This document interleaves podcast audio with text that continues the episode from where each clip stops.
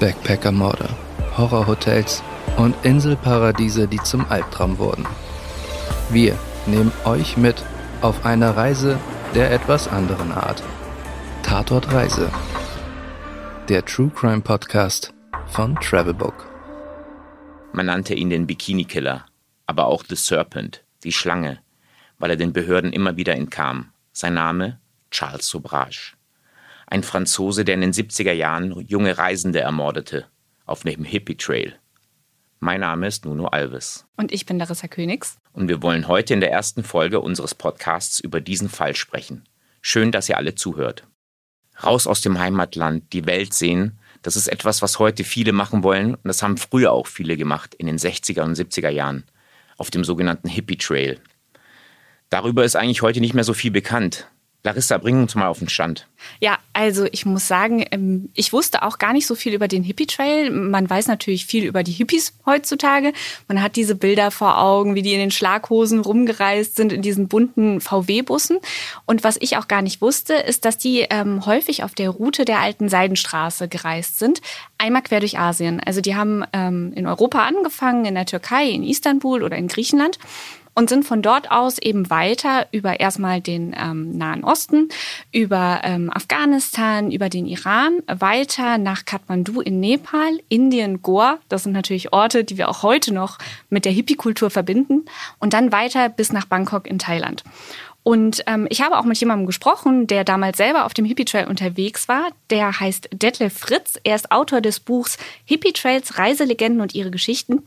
Und er hat mir erzählt, dass es gar nicht so eine Situation war, dass da irgendwie vereinzelte Hippies mal unterwegs waren. Das war tatsächlich eine gigantische Wanderung von Menschen aus der ganzen Welt, die, die sich dieser Kultur, diesem Spirit zugehörig gefühlt haben, die dort zusammen gereist sind. Es war so wie eine Art, ja, früher Massentourismus eben auf dem Hippie Trail. Ich habe ja auch gelesen, dass viele in Amsterdam oder in Frankreich ihren Start genommen haben Richtung Hippie Trail. Und was wir vielleicht nochmal sagen müssten, ist, es ist eigentlich nicht so wie heute, dass alle geflogen sind, sondern viele sind einfach ins Auto gestiegen und sind dann quasi diese ganze Route mit dem Auto entlang bis nach Asien gefahren. Soweit ich weiß, sind auch einige Berühmtheiten auf dem Hippie Trail gelaufen, richtig? Ja, das ist korrekt. Also einer der berühmtesten ist zum Beispiel Steve Jobs, der Apple-Gründer, aber auch Tony und Maureen Wheeler. Das sind die Herausgeber des weltberühmten Reiseführers Lonely Planet. Und was ich auch nicht wusste, ist, dass sie den Lonely Planet tatsächlich nach ihrer Reise auf dem Hippie Trail das erste Mal herausgegeben haben. Und über seine Erfahrungen aus der Zeit hat Tony Wheeler auch schon mal gesprochen, zum Beispiel in der Arte-Dokumentation Hippie Trail nach Kabul. High sein, frei sein, überall dabei sein. Wir hören mal rein. Maureen und ich reisten das erste Mal 1972 nach Afghanistan und das war der Höhepunkt des Hippie Trails. Es war eine richtige Massenbewegung. Wir brachen von England aus auf. Mit unserem alten Wagen fuhren wir quer durch Europa. Von Istanbul durch den Iran nach Afghanistan. Es war unglaublich exotisch für uns. Eine völlig fremde Welt. Wir fassen also zusammen. Damals wollten viele junge Erwachsene, viele davon haben sich als Hippies bezeichnet, eine Auszeit nehmen. Ja, genau. Es ging darum, dass sie eine spirituelle Erleuchtung erfahren wollten, dass sie einfach ein bisschen die Welt sehen wollten. Man kennt das ja auch heute. Viele junge Erwachsene wollen erstmal, bevor es mit dem richtigen Leben losgeht, mit dem Ernst des Lebens, ein bisschen die Welt sehen und ja einfach nochmal frei sich fühlen. Und eine von diesen jungen Menschen, die damals losgezogen sind, war die US-Amerikanerin Theresa Knowlton aus Kalifornien. Theresa Knowlton wollte auf dem Hippie Trail zum Buddhismus finden. Ihr Startpunkt Bangkok in Thailand, ihr Ziel Kathmandu. Doch sie sollte Nepals Hauptstadt nie erreichen. Im Oktober 1975 finden Fischer am Strand von Pattaya Knowltons Leiche, bekleidet nur mit einem geblümten Bikini. In den folgenden Jahren passieren weitere Morde an Rucksacktouristen auf dem Hippie Trail. Oft sind die Opfer Frauen. In ihrem Blut Abführ- und Rauschmittel. Zunächst sind die Behörden entlang des Hippie Trails gar nicht alarmiert. Man muss sich das aber auch so vorstellen, dass nicht alle miteinander Kontakt hatten und die Fälle nicht sozusagen über die ganzen Länder hinweg analysiert wurden. Ja, und hinzu kam halt auch, nicht nur, dass da diese Kommunikation gefehlt hat, sondern auch, dass viele Behörden das gar nicht als problematisch angesehen haben. Insofern, dass sie einfach dachten, es wären Unfälle. Wir haben ja gerade schon gehört, es wurden auch Rauschmittel im Blut gefunden. Es wurde oft auch Alkohol im Blut gefunden, auch bei Theresa Knowlton zum Beispiel also wir haben ja so ein bestimmtes Bild von Hippies vor Augen. Da spielt Marihuana durchaus eine Rolle. Und ähm, als ich mit Detlef Fritz gesprochen habe, hat er mir zum Beispiel gesagt, dass Marihuana damals auf dem Hippie-Trail das war, was Sangria heute auf dem Ballermann ist. Also ja, es war einfach allgegenwärtig. Und deswegen haben diese Todesfälle zunächst keine große Aufmerksamkeit erregt, weil man eben dachte, dass es irgendwelche Unfälle gewesen wären, was es aber ja gar nicht war. Und man muss dazu sagen, die hatten ja eigentlich auch gar kein Interesse daran, dass diese Fälle von ermordeten Touristen oder Touristinnen ganz groß rauskommen, weil natürlich brauchten sie den Tourismus auch in diesen Ländern und jeder tote Tourist war für die auch ein schlechtes Image. Ja, man muss halt auch sagen, es waren ja vereinzelte Fälle, die dann rausgekommen sind. Warum sollte man das größer kommunizieren? Es waren halt Hippies, die hatten zu dem Zeitpunkt auch nicht den besten Ruf. Das waren ja damals auch noch viel arme Länder, die ihre eigenen Probleme hatten und ein toter Tourist, der ja Drogen genommen hat, mehr oder weniger. Man hatte einfach andere Probleme in dem Sinne. Und sie hatten auch in diesen Ländern keinen guten Ruf, muss man dazu sagen. Bei den toten Frauen, jetzt in dem Fall von Theresa Knowlton, lag es aber weder an zu viel Marihuana oder Alkohol, die wahre Ursache hieß Charles Sobrage. Charles Sobrage wurde während der französischen Kolonialzeit in Saigon geboren. Sein Vater war ein indischer Textilhändler, die Mutter Vietnamesin. Sie verließ den Vater und heiratete einen Franzosen, wodurch Charles nach Frankreich kam. Schon früh ist er dort als Berufskrimineller unterwegs. Sobrage verübt Einbrüche, klaut Autos und Juwelen, landet immer wieder im Gefängnis. In Paris lernt er auch seine spätere Frau Chantal kennen. Mit ihr macht er sich auf den Weg nach Indien, wo er seine kriminelle Karriere fortsetzt. Zunächst handelt es sich nur um Autodiebstahl und Schmuggel, später aber vergiftet er gutgläubige Hippies und klaut ihre Wertgegenstände. Seine Methode? Er nutzt sein Charisma. Charles Sobrage nutzte also sein ganzes Charisma, um diese Leute auf sich aufmerksam zu machen und sie sozusagen in seine Fänge zu kriegen. Wie muss man sich denn diesen Mann vorstellen, Larissa? Ja, das habe ich mich natürlich auch gefragt, als ich angefangen habe zu recherchieren. Und ich bin dabei ähm, während meiner Recherche auf jemanden gestoßen, der Charles Sobrage selber getroffen hat. Sein Name ist Tom Vater und er ist meines Wissens nach der einzige deutsche Journalist, der jemals selbst ein Interview mit Charles Sobrage geführt hat. Und er hat mir Folgendes über ihn erzählt. Der Mann ist schon auf seine Weise charismatisch. Was sehr faszinierend war, man hatte dauernd das Gefühl, mit verschiedenen Leuten zu sprechen, aber man wusste eigentlich nie, wer da eigentlich dahinter steckt. Der spricht 15 Sprachen. Also wenn man mir erzählt hätte, der Mann ist ein französischer Akademiker oder ein vietnamesischer Edelsteinhändler, das hätte ich alles geglaubt. Hinzu kommt auch noch, dass Charles Sobrage sehr gut aussah. Also das war ein hochattraktiver Mann. Wenn man sich heute Fotos anschaut, muss man sich jetzt natürlich die 70er Jahre Klamotten wegdenken, man muss sich die Frisur wegdenken, aber im Allgemeinen war es ein sehr hübscher Mann und das hat ihm sicher auch noch geholfen. Aber, das hast du ja gerade auch schon gesagt, er hatte eben sehr viel Charisma, er hatte sehr viel Charme, er war hochgebildet und so konnte er die Leute ja um den Finger wickeln und er hat sie tatsächlich ähm, ja manipulieren können. Also das war jemand, dem einfach die Leute verfallen sind, kann man tatsächlich sagen. Ich habe ja gelesen und gehört, dass er ja sogar das Regelrecht studiert hat, also in Eigenstudium, wie er die Leute manipulieren kann. Es gab sowas wie die äh, Charakterstudien, die er gemacht hat, äh, um einfach die Leute einschätzen zu können. Die hat er dann quasi in diese Schubladen eingeteilt und dann hat er sozusagen ein paar Trigger gesetzt und geguckt, ah, wie reagieren die? Und dann wusste er genau, wie er sie zu manipulieren hat. Also der war so charismatisch, dass er recht schnell Anhänger auch gefunden hat. Genau, also er hatte schon früh, dass er Menschen ja zu seinen Zwecken überzeugen konnte, bestimmte Dinge zu tun. Zum Beispiel seinen jüngeren Halbbruder. Ähm, es gab eine Situation, also Charles Sobrage war sehr früh schon kriminell und er wurde in seinem Leben auch mehrfach verhaftet. Darauf kommen wir nachher auch noch. Sehr häufig. Ja, Definitiv. Und es gab eben eine Situation, in der er auch wieder verhaftet wurde mit seinem Bruder zusammen. Und er hat seinen Bruder davon überzeugt, für ihn ins Gefängnis zu gehen. Und sein Bruder hat's gemacht. Und dann hat Charles Sobrage ihn dort einfach sitzen lassen und ist wieder weggegangen. Und man muss halt sagen, er war halt eiskalt und berechnend und er hat alles nur gemacht zu seinem eigenen Nutzen. Und so hat er seinen Bruder manipuliert, er hat Frauen manipuliert, reihenweise seine erste Ehefrau Chantal Compagnon, seine spätere Geliebte und Komplizin Marie-André Leclerc.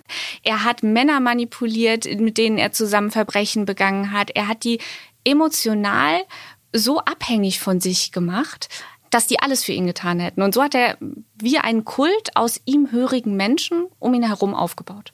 Wie hörig die Menschen ihm waren, siehst du daran, dass der Bruder jahrelang im Gefängnis saß und nachdem er entlassen wurde, nicht etwa sauer auf Charles Soubrage war, weil der ihn da reingebracht hatte, sondern noch versucht hat, seinem Bruder, der selbst wieder in der Klemme war, zu helfen. Aber erzähl uns mal, der hat also ganz viele Hippies ausgeraubt, ganz viele Reisende ausgeraubt. Und ähm, aber auf was genau hat er es eigentlich abgesehen? Ja, also zum einen wollte Sobrage natürlich erstmal das, was alle wollen, Geld.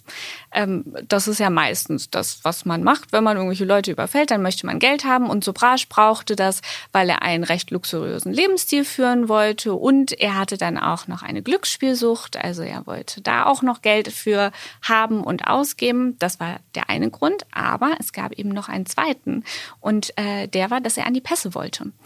Also wenn man jetzt darauf aus ist, viel Geld zu erbeuten, sucht man sich eventuell nicht junge Hippies aus. Also die hatten jetzt nicht so unfassbar viel Geld. Da hätte es sicher noch gewinnträchtigere Optionen gegeben. Aber diese Hippies, die er überfallen hat, die kamen aus dem Westen. Das waren Kanadier, das waren Franzosen, das waren äh, Türken, das waren Niederländer und die hatten Pässe, die er einfach sehr, sehr gut nutzen konnte. Und er brauchte die, weil er eben ganz oft zwischen den Ländern gewechselt ist. Ist ja auch eine ganz kluge Taktik. Mal ist er dann in dem einen Land, begeht begeht dort einen Mord, dann ist man in dem nächsten Land, begeht dort einen Mord. Du hattest es am Anfang erwähnt. Die Behörden haben zu dem Zeitpunkt nicht gut miteinander kommuniziert. Und so ist er halt von einem asiatischen Land zum nächsten gesprungen und hat dafür die Pässe der Leute benutzt, die er eben überfallen und äh, ausgeraubt hat. Und er passte ja auch wirklich in jede Rolle rein, muss man ja sagen. Also seine Mutter war ja Vietnamesin, sein Vater Inder. Er sah aus wie ein Mensch aussehen konnte, der aus all diesen Ländern kam, mit einem kosmopolitischen oder mit einem ganz unterschiedlichen kulturellen Hintergrund. Dazu kam, dass er Französisch fließend sprechen konnte, Englisch ohnehin und ganz viele andere Sprachen auch. Das ist für ihn sozusagen ideal gewesen, sich ja. dieser Pässe sozusagen anzunehmen. Interessant ist auch, dass er selber als Kind jahrelang staatenlos war. Der hatte ja keinerlei Pass. Man kann ja fast davon ausgehen, dass er vielleicht sogar damit ein bisschen kompensiert. Und plötzlich hat er dann ganz viele Pässe. Und ja. er war ja auch ein Meister im Fälschen dieser Pässe. Er konnte ja im Grunde überall sein Foto reinpacken und keine Behörde hat das irgendwie bemerkt. Ja. Und so ist er dann in die verschiedenen Rollen geschlüpft. Und man kann sagen, Sobrage war so etwas wie ein krimineller Kosmopolit. Und innerhalb weniger Jahre hat er ganz viele Länder bereist und in auch ganz vielen dieser Länder gelebt. Als Kind hatte er schon ganz viele Länder gesehen, unter anderem in Senegal etc. Als Erwachsener war er dann in Indien, Thailand, Nepal, Türkei, Griechenland, Frankreich, ja sogar in Dänemark war er. Und auf dem Hippie Trail hat er eben gemordet. Man muss bei Sobrage auch noch sagen, dass ihm bei dieser ganzen grausigen Scharade, die er dort durchgeführt hat mit den verschiedenen Pässen. Er ist ja auch immer in verschiedene Persönlichkeiten dann geschlüpft. Also er war ja nicht nur, dass er den Pass von jemand anderem benutzt hat. Er wurde zu dieser Person. Er war jemand, der ja sehr, sehr manipulativ, aber auch sehr berechnend an alles herangegangen ist. Und ich habe mehrfach auch gelesen, dass er sehr wahrscheinlich ein Narzisst ist, also eine narzisstische Störung hat und deswegen auch sehr, sehr gut lügen kann. Und er hat alles eiskalt und berechnet gemacht. Und das hat ihm, glaube ich, auch wahnsinnig geholfen, dass er mit diesen unterschiedlichen Pässen so lange durchgekommen ist. Weil, wenn ich mir vorstelle, ich habe den Pass von einer anderen Person, dann muss man sich ja erstmal immer wieder daran erinnern, okay, ich bin gerade gar nicht ich, ich bin jemand anderes. Aber du hattest gerade gesagt, er war sehr lange staatenlos. Er hatte keinen Ort, dem er sich zugehörig gefühlt hat. Und auf einmal war er überall zugehörig. Also das spielt schon auch alles eine große Rolle, wie er da vorgegangen ist. Interessant ist ja auch, dass er eigentlich diese ganzen Hippies, die Drogen nahmen, hasste. Und das spricht viel dafür, was du sagst. Er musste wirklich sehr gut in seiner Rolle sein, weil in dieser Rolle kannst du nur aufgehen, wenn du irgendwie auch ein bisschen selber daran glaubst, was du sagst und was du vorlügst. Und das ist, glaube ich, ganz gut gelungen ihm und was ihn natürlich noch umso gefährlicher gemacht hat. Wie erklärst du dir denn, dass die Reisenden bei ihm jede Vorsicht verloren haben? Also man muss sich nur mal hineinversetzen, wie es ist, wenn man sehr lange auf Reisen ist. Man ist in fremden Ländern und die Leute dort sprechen nicht deine Sprache. Also ich nehme an, dass viele Leute das selber schon erlebt haben, wenn man länger irgendwo mal ist und weiß ich nicht, man ist in einem spanischsprachigen Land und man selber spricht kein Spanisch und alle reden Spanisch und dann kommt jemand und spricht mit dir Deutsch und du bist, oh mein Gott, dieser Mensch spricht meine Sprache und man ist automatisch dazu geneigt, mit diesem Menschen länger zu reden. Gleichzeitig sucht man ja auch als Reisender, gerade diese Hippies, da stelle ich mir vor, die waren eben auf dieser Sinnsuche. Auch Theresa Knowlton ist ja quasi nach Asien gegangen, um quasi den größeren Sinn zu finden in ihrem Leben. Ähm, und dann findest du jemanden, der spricht deine Sprache, also du hast plötzlich ein Heimatgefühl, wie du es gerade gesagt hast, und er ist unheimlich intellektuell und unheimlich intelligent. Und der kann sozusagen all das mit dir diskutieren und debattieren, was du dir wahrscheinlich über die letzten Monate, Jahre so im Studium und in den Büchern aufgebaut hast. Charles Sobrasch war unheimlich belesen. Er kannte sich hervorragend aus in Psychologie, hat auch Philosophie, viele Bücher gelesen, damals noch in Frankreich, als er im Gefängnis saß in Poissy. Und ähm, dazu zählten Werke von Nietzsche, von Freud etc. Das ist echt Wahnsinn, was dieser Typ sozusagen auf dem Kasten hatte, intellektuell. Und wie gesagt, das ist auch das, was ihn so gefährlich machte und was wahrscheinlich die ganzen Reisende in seine Fänge getrieben hat. Ja, er war brandgefährlich, kann man sagen. Aber schließlich, irgendwann gerät dieser skrupellose Sobrage doch in die Fänge der Behörden. Und das ist auch der Zeitpunkt, an dem er seinen ersten Spitznamen bekommt. Nach Theresa Knowlton wird noch eine weitere Frau in einem Bikini gefunden, die ermordet wurde. Und so bekommt Charles Sobrage seinen, seinen Spitznamen der Bikini-Killer. Doch bald wird er noch unter einem anderen Namen bekannt, The Serpent, die Schlange.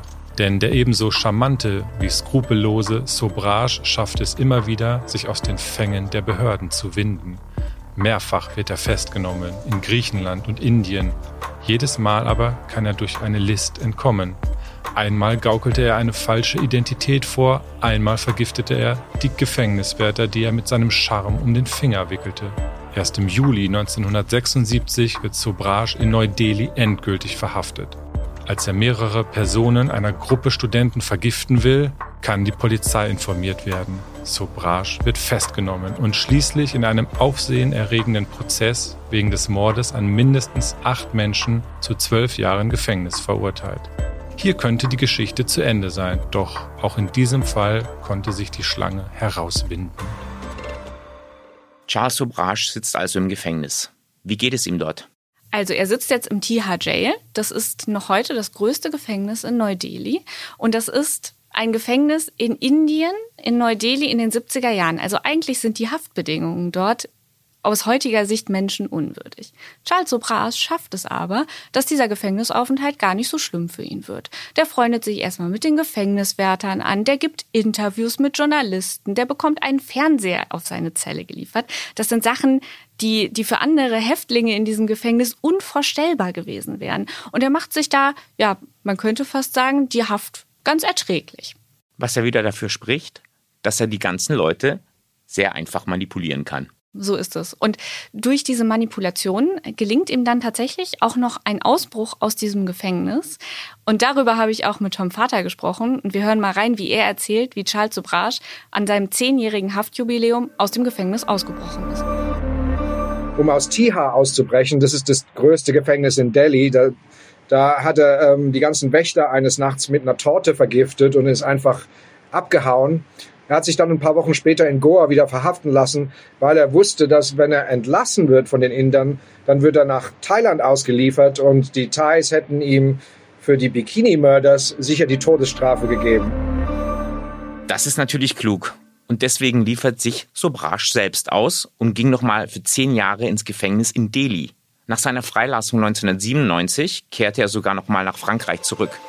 Dort verbrachte er einige Jahre in Freiheit, bis er einen folgenschweren Fehler beging. Er verließ Frankreich und reiste nach Kathmandu. Dort wurde er laut BBC wegen eines falschen Passes verhaftet und 2004 zu lebenslanger Haft verurteilt. Bis heute sitzt Charles Sobrage dort im Gefängnis. Als Sobrage schließlich für seine Morde verurteilt wurde, war der Hippie Trail längst Geschichte. Was geschah mit der legendären Route? Ja, also die Route entlang der alten Seidenstraße, die ja so viele junge Erwachsene damals geprägt hat, war zu dem Zeitpunkt schon lange Geschichte. Schon Ende der 70er Jahre war sie nicht mehr bereisbar, denn 1979 kam es zur Islamischen Revolution im Iran und zum Einfall der Sowjetunion in Afghanistan und somit wurde eben diese Route unpassierbar. Aber man muss sagen, dass dieser Hippie Trail noch heute bestimmt, wie wir über diese Generation, über die Hippies denken. Also wir hatten da am Anfang schon mal drüber gesprochen. Mir geht es zumindest so, wenn ich an Hippies denke, dann sehe ich automatisch diese, diese beklebten VW-Busse vor mir. Ich sehe Hippies, die in Goa am Strand feiern, Leute, die frei sind, die unterwegs sind, die einfach ihr Leben leben, junge Menschen, die aufbrechen und andere Kulturen kennenlernen wollen. Und deswegen muss man sagen, dass dieser Hippie Trail ja also einfach eine wahnsinnig große Rolle gespielt hat, auch für, ich glaube, spätere Backpacker. Also einfach diese, diese Motivation zu haben, auszubrechen, auf in die Welt und einfach mal loszureisen. Und Hippies setze ich auch immer gleich mit Asien. Ja. Das ja. ist interessant, aber man hat immer auch dieses diese Kulturen, die aus Asien stammen, die in diese Hippie-Kultur mit eingeflossen sind. Ja, definitiv. Von Charles Sobrage gibt es heute noch Relikte, richtig? Ja, man muss sagen, nicht nur der Hippie Trail, sondern auch Charles Sobrage äh, sind noch heute ja präsent. Ähm, das ist jetzt wenig verwunderlich, denn diese Geschichte ist ja wirklich, also es gibt so viele absurde Facetten, dass es kaum verwunderlich ist, dass es immer wieder Interviews darüber gibt. Es gibt Bücher, die über ihn geschrieben wurden. Es gibt Filme. Vor allen Dingen in Indien gibt es zum Beispiel einen Bollywood-Film über Charles Sobrage. Dort ist er auch noch heute ja, sehr bekannt. Das ist ein sehr geläufiger Name. Tom Vater hat mir zum Beispiel auch erzählt, dass es in Indien üblich ist, Kindern, die nicht ins Bett gehen wollen, sagt man, wenn du jetzt nicht ins Bett gehst, dann kommt Charles Sobrage. Also er ist noch heute ja allgegenwärtig und das sieht man auch daran, dass erst in diesem Jahr 2021 eine neue Serie rausgekommen ist. Das ist eine Koproduktion von der BBC und Netflix. Die heißt The Serpent und da geht es eben um die Morde, die Charles Sobrage verübt hat und äh, ja dieses Versteckspiel, was er sich mit den Behörden geliefert hat. Wir können mal kurz in den Trailer reinhören. Du hast hier bei mir ein gutes Leben. Ich bin gut zu dir. Dann verstehst du sicher, warum ich nur schwer akzeptieren kann, dass du hier einfach weg willst. Guten Freunden steht unser Haus immer offen. Wer ist dein Gast, RJ? Oh, du handelst mit Juwelen. Er ist der Juwelenhändler, mein Ehemann, Alan. Sehen Sie den Namen dieses Juwelenhändlers? Nein. Wenn dieser Mörder nicht gefunden wird, sind Menschen in Gefahr. Was ist mein Risiko im Vergleich dazu? Soweit ich weiß, haben die Macher von der Serie The Serpent bewusst darauf verzichtet, mit ihm direkt ein Interview zu machen. Auch weil sie wussten, vielleicht wird er sie manipulieren und vielleicht wird er ihnen sowieso irgendeine Lüge auftischen, bei der sie nicht wissen müssen, können sie das glauben oder können sie es nicht glauben. Im Zweifel natürlich nicht glauben. Jetzt wird irgendwann The Serpent ausgestrahlt, also auch für Netflix-User in Deutschland und Userinnen. Er bekommt wahrscheinlich gar nichts davon mit, Charles Obrach, oder? Man muss sagen, äh, er sitzt halt immer noch im Gefängnis und dort wird er für den Rest seines Lebens bleiben. Also er sitzt immer noch im Gefängnis in Nepal. Er wurde ja schlussendlich äh, für mehrere Morde verurteilt. Für zwei Morde wurde er tatsächlich schuldig gesprochen. Er wurde für versuchten Mord schuldig gesprochen. Es gibt aber sehr viele Morde, die ihm zwar zugerechnet werden, für die er aber nie verurteilt wurde. Das liegt daran, dass er diese Morde in Thailand begangen hat und er ist nie wieder nach Thailand eingereist. Das heißt, er konnte dort nie vor Gericht gestellt werden für diese Morde und dementsprechend gilt er momentan vor dem Gesetz dort noch als unschuldig. Nichtsdestotrotz sitzt er aber wegen der Morde, die er bereits vergangen hat, im Gefängnis und wird dort auch für immer bleiben. Larissa, eine Frage habe ich noch. Du bist ja eine weltoffene Person, die auch sehr gerne reist. Wenn du dir vorstellen würdest, du würdest dem Charles Sobrage irgendwo begegnen, würdest du dann auch auf ihn reinfallen? Diese Frage habe ich mir auch gestellt und ich muss sagen, dass ich es nicht ausschließen könnte. Also es ist einfach jemand, der sehr, sehr charismatisch ist. Und gerade wenn ich mich in diese Situation hineinversetze, dass ich in den 70er Jahren alleine irgendwo Reise. Man hatte damals ja nicht die Möglichkeiten wie heute. Man konnte nicht einfach so zu Hause anrufen. Man konnte nicht mal eben seinem Freund eine WhatsApp schreiben. Jetzt stellt man sich vor, dieser Mensch, der mit dir auf deiner Heimatsprache spricht, ist auch noch hochattraktiv, sehr charismatisch, gebildet, der mit mir flirtet, der sagt, dass er Geld hat, der lädt dich irgendwo hin zum Essen ein, zum Trinken. Ja, all das bietet, was man vielleicht auch von zu Hause vermisst in dem Moment. Also ich könnte mir vorstellen, dass Charles Sobrage mich auch rumgekickt hätte, ja. Und der auch genau weiß, was du suchst. Ja, genau. Das habe ich mich auch gefragt. Ich wäre wahrscheinlich auch auf ihn reingefallen. Und wenn man ihn heute noch mal irgendwo, ähm, keine Ahnung, man sieht ja noch oder liest oder hört Interviews, man kann gar nicht glauben, dass dieser Mensch in der Lage ist, Morde zu begehen. Er wirkt total eloquent, dieses Englisch, was er dann spricht, mit diesem französischen Akzent. Man denkt, man hat irgendwie einen Paul Belmondo oder sowas, den man da gerade ähm, sprechen hört. Ähm, man kann sich einfach nicht vorstellen, dass dieser Mensch jemanden bei der Gurgel packt und tötet. Und deswegen bin ich heilfroh, dass ich weiß, dass er heute noch im Gefängnis sitzt und dort auch nicht mehr rauskommt. Larissa, vielen Dank, dass du uns auf diese spannende Recherchereise mitgenommen hast. Und bis zum nächsten Mal.